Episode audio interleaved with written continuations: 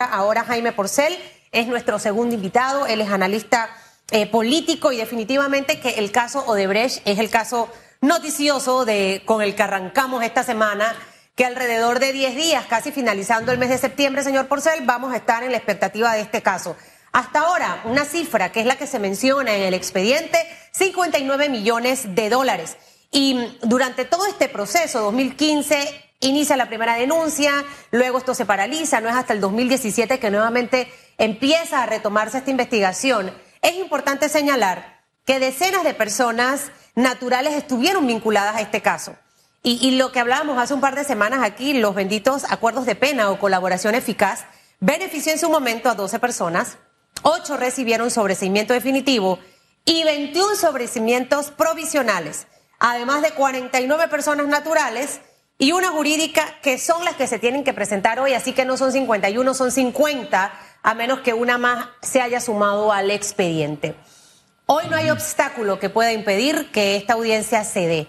¿Qué impacto eh, tiene esto, señor Porcel, eh, estando en un periodo preelectoral y viendo a dos eh, expresidentes involucrados? ¿Esto tendrá algún impacto negativo en los partidos políticos? Eh, o, usted siente que no marcará mayor diferencia? Gracias por estar con nosotros esta mañana. Y buenos días a ti, Susan, y, voy a, la audiencia, y voy a retomar un comentario que tú hiciste al, entrevistado César Ruiloa, que antecedió en esta silla. ¿Qué, qué implicación tiene para la sociedad? ¿Qué, ¿Qué significa esto para los poderes? Para el poder político, para los poderes económicos, para el poder social.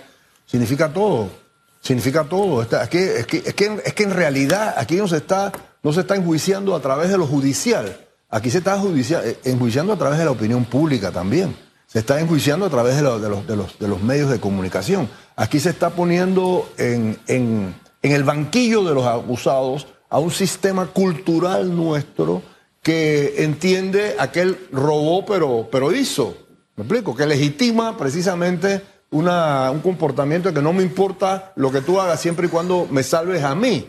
¿Me explico? Entonces aquí estamos entendiendo que hay que... Está bien, el, Código Judicial que tiene 32 años intocado allí, que ya lo, lo copiamos de Colombia, que ya en Colombia lo desecharon.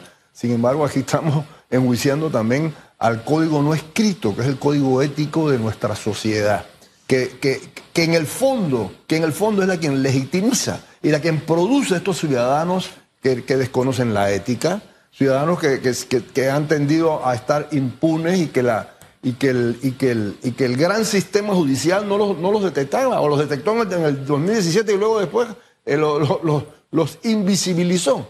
Y que ahora invisibiliza a cierta parte a cierta parte, porque no se habla nada, por ejemplo, de, de, la, del, del Remigio Roja también, que fue el gran escándalo. ¿Me explico? De Ese estaría dentro de, los cinco proyectos, porque hablábamos con César Ruilova de saneamiento de la bahía, línea 1 del metro, cinta costera, el tema de, aeropuerto, y aquí vendría entonces eh, eh, otros de los grandes proyectos en los que estuvo Odebrecht, que sin lugar a duda eh, la calidad de trabajo de esta empresa Es, incuestionable. incuestionable. La manera y la forma en la que se hacían los negocios es lo que es cuestionable. Esto, esto representará algún costo político eh, para, para alguno de los partidos o algunas de las figuras, porque entendiendo las 49 personas naturales, ahí hay de todo, eh, señor Porcel. O sea, ahí hay eh, el sector empresarial quizás que ha apoyado a esta figura o a esta otra.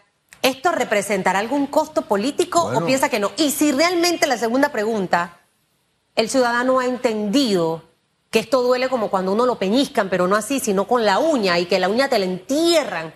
El tema de tanta plata eh, eh, desperdiciada que se fue a los bolsillos de gente que no tenía que estar. Bueno, voy a tratar de contestar con, la, siguiente eh, respuesta.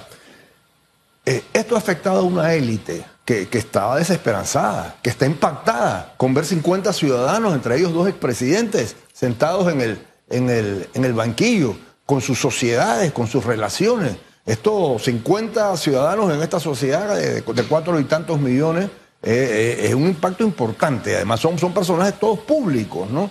Entonces, sí hay una élite que está impactada. Hay una sociedad decepcionada en términos generales. Eso está por verse.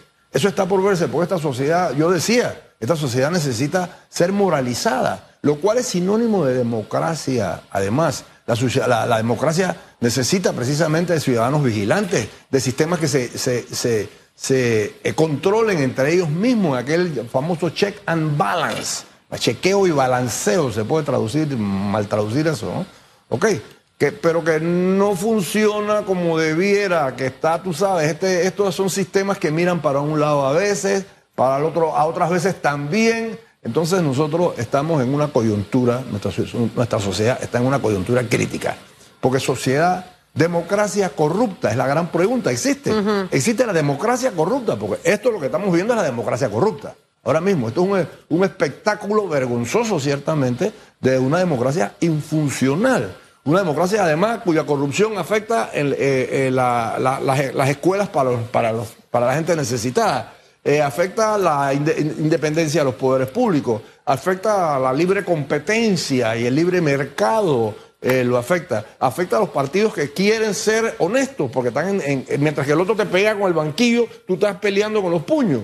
¿Me entiendes? ¿Me explico? O sea, la, la, corrupción es, tiene serias incidencias en los sistemas económicos, en los sistemas políticos, en los sistemas organizativos, o sea, en lo social, en lo social. Entonces, Panamá está en una coyuntura. O sea, ¿tendrá esto eh, efectos políticos? Panamá no va a cambiar de la noche a la mañana. No va a cambiar, no es cierto. Porque lo que necesitamos es cambiar la cultura. ¿Cómo se cambia la cultura? Uf, eso cuesta. Me explico, eso toma 20, 30 años. Y hay, que, y hay que, y, cambiar la cultura en una sociedad ya adulta es todavía muchísimo más complicado. Quizás la esperanza es con los, con los niños, con, con los más pequeños. Pero usted dijo algo muy importante y me he quedado pensando en eso.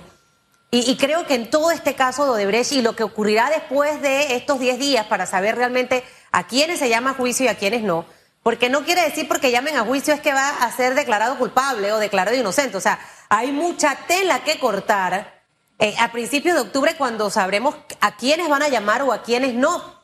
Pero habremos alcanzado la sociedad panameña esa madurez para, para entender lo que ocurrió y en el 2024 tomar decisiones más acertadas? Yo personalmente siento que no. Al, panameño ahorita que le afecta y le preocupa más, que por eso es que el tema de corrupción no es un tema prioritario en la vida del ciudadano común. Le afecta que no tenga comida, le afecta que no tenga trabajo, le afecta que no tenga salud, que no haya medicinas, que no haya médicos, pero al final la, corrupción... El costo de la vida. El costo de la vida, pero la corrupción toca todo esto que de una manera u otra es lo que afecta al panameño, porque la corrupción es el resultado de la plata que se va a otro lado en vez de ser destinada específicamente a esto. ¿Cree usted que esa gran prueba, ese examen, lo veremos en el 2024 en mayo? ¿Realmente si aprendimos o no de todo lo que va a pasar? La corrupción distorsiona todo, todo el sistema, todo el sistema. Eh, entre paréntesis, la jueza Valoisa Martínez tiene 30 días o más para decidir. Tiene un expediente de un millón cien mil páginas. O sea, esos 30 días, esto va a ser enero, febrero, por allá, lógica. O sea, usando no va la, a ser lógica, tan rápido. la lógica procedimental, ¿cómo se llama? Así, procedimental. yo, no solamente no soy abogado, sino que tienden a enredárseme esas, esas entelequias en, la, en, la, en la voz. Pero lo que, lo que sí es cierto, lo que sí es cierto es que yo vuelvo e insisto, Susan, esto es una eh, situación, por supuesto, normativa jurídica, por supuesto, pero también una, situación social, una situación de ética no escrita, de ética que se, que, se, que se transmite en los hogares, en las escuelas, en el campo de juego, donde el tipo que hace la falta se le, se le, se le multa, de un, de un sistema de baja responsabilidad que no premia al, al, al que cumple y, no castiga al que incumple. Entonces nosotros lo que tenemos en realidad es una sociedad donde, sobre la cual se sustenta la corrupción, no solamente pública, ¿eh? no solamente pública. Y en ese sentido también, eh, hoy en estos días al, al, al, presidente Cristiano Adames, es decirle a la empresa privada, ustedes, ustedes apuntan hacia acá, ¿y qué pasó hacia adentro? Si todo corrupto necesita un corruptor. Así es. Un corruptor. Así Entonces la sociedad que ha siempre mirado demasiado hacia lo público, está empezando a mirar también hacia lo privado. Y además estos sujetos, estos sujetos corruptos y corruptores provienen de la socialización, de un sistema de hacer gente que tiene esta sociedad, pero que no forman lo ético. Que nos preocupamos mucho, por ejemplo, ahora a los partidos políticos le decimos, oye, ustedes no están formando a la gente con la multimillonada que les entrega el financiamiento público. Pero lo que pasa es que hay, no solamente hay, hay que educar, hay que formar también en valores cívicos. ¿Cómo tú formas eso? Bueno, lo principal es el ejemplo. Claro. Lo principal es el ejemplo. Porque si tú estás en un sistema, decimos, donde tú peleas con las manos y ahora tú te pegas con el banquillo, entonces tú dices, no, yo estoy en desventaja.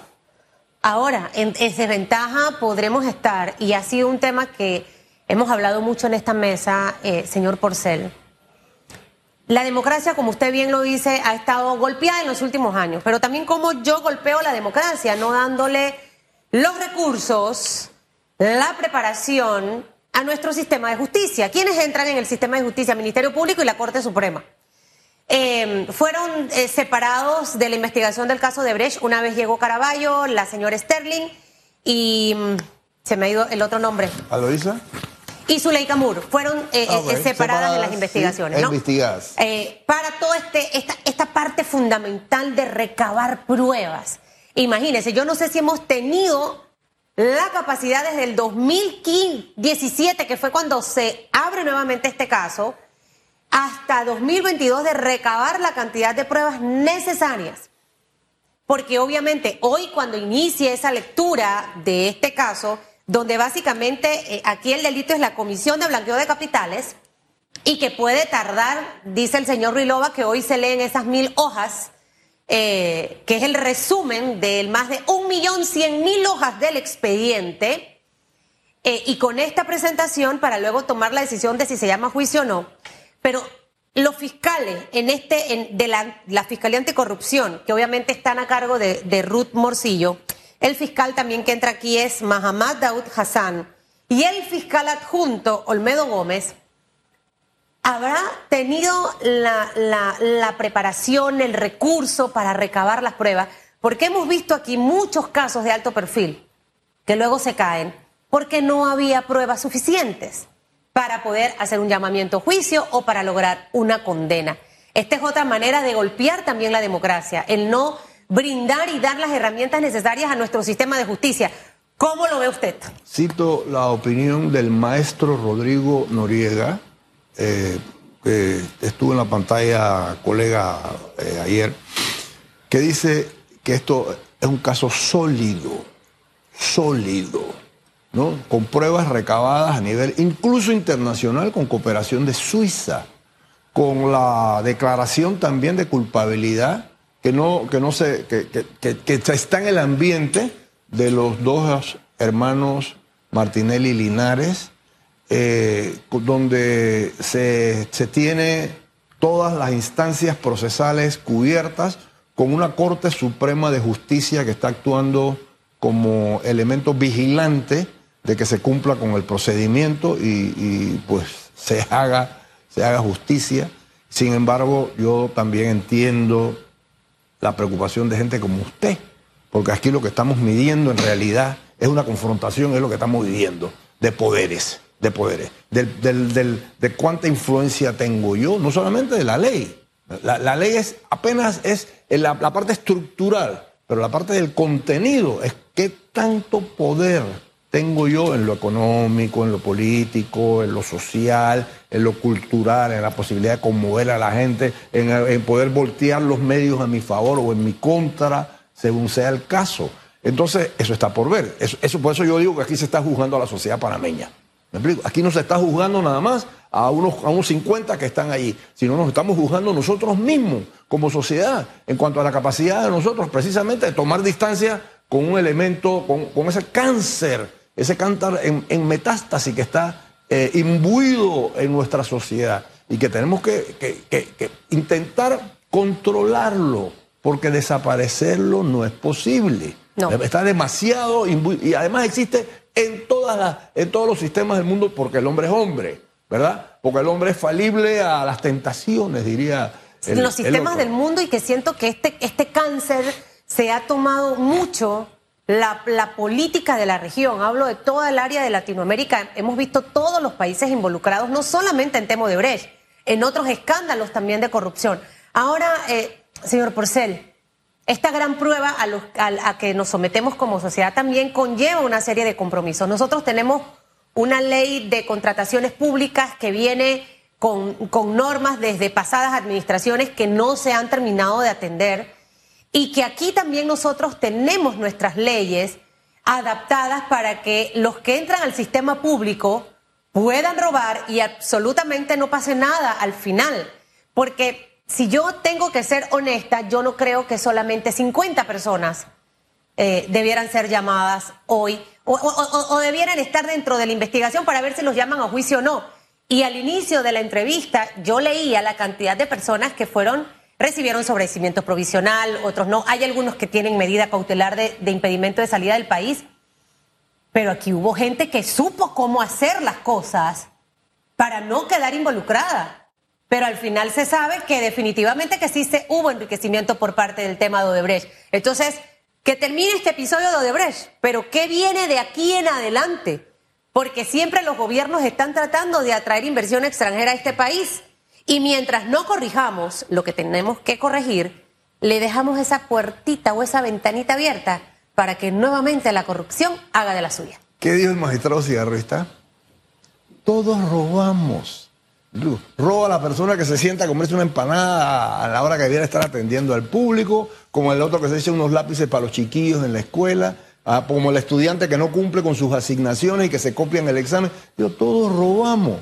¿Me explico? Efectivamente, es, es un problema social el que tenemos nosotros aquí en, esta, en, esta, en este Panamá, en nuestro Panamá. ¿Es posible, es posible eh, mejorar esa situación? Bueno, yo creo que las leyes se han mejorado, por lo menos en opinión del, citado eh, Noriega. ¿no? Él dice que sí, que el sistema sí tiene unas leyes, sin embargo todavía sigue con un sistema judicial, según el propio doctor, que, que, es obsoleto, que es obsoleto, que no cambia. Pero ¿cuándo va a cambiar? Es que la sociedad va cambiando en conjunto. La sociedad no cambia, alguien se adelanta y ese alguien usualmente no son los políticos, usualmente los políticos van detrás, usualmente las leyes, los sistemas legales van detrás, van correteando, correteando a la conciencia social que va adelantada, que va por delante. Entonces, ¿cuándo los, los políticos cambian? ¿Cuándo los políticos van a empezar a formarse en cómo gobernar, por ejemplo? ¿Sabe cuándo? Cuando se empezamos a exigir cuando la gente le empieza a ver el currículum a ellos, dice, pero usted, usted aquí dice que usted es bueno para ganar elecciones, pero ¿cómo nosotros sabemos que usted es bueno para gobernar? Ah, no es que yo tengo experiencia, pero no experiencia, es, tu experiencia es un sistema equivocado. Bueno, obviamente gobernar, pero también hacer las cosas apegados a la ley. ¿Qué es lo que ocurre cuando una administración termina? Vienen los escándalos. O sea, esto es como, terminó por ser su periodo, vienen un par de escándalos. De repente ahí lo chifió, la cosa no, no, no hubo y ¡pam! Pero la sociedad ha estado envuelta en este tipo de, situaciones por décadas. Entonces, por eso yo creo que allí tenemos una, una tarea pendiente. Mientras todo el caso. por siglos. Por siglos, sí. Bien, lo que pasa es que yo, como no vengo de tantos siglos, no voy a mencionar los de años atrás, pero en medio de todo lo que conversamos, señor Porcel, está la audiencia de Odebrecht. Pero también hay una mesa del diálogo que sigue. También hay otros temas en esta administración que han señalado como actos de corrupción. ¿Qué pasa en todo eso? Hay una asamblea que eh, ahorita está muy cuestionada y ahora veo la norma para poder que los funcionarios puedan irse a hacer campaña y tener... Celestino trabaja en la asamblea y también trabaja en el Ministerio de Salud y cobra los dos salarios. Eso es corrupción.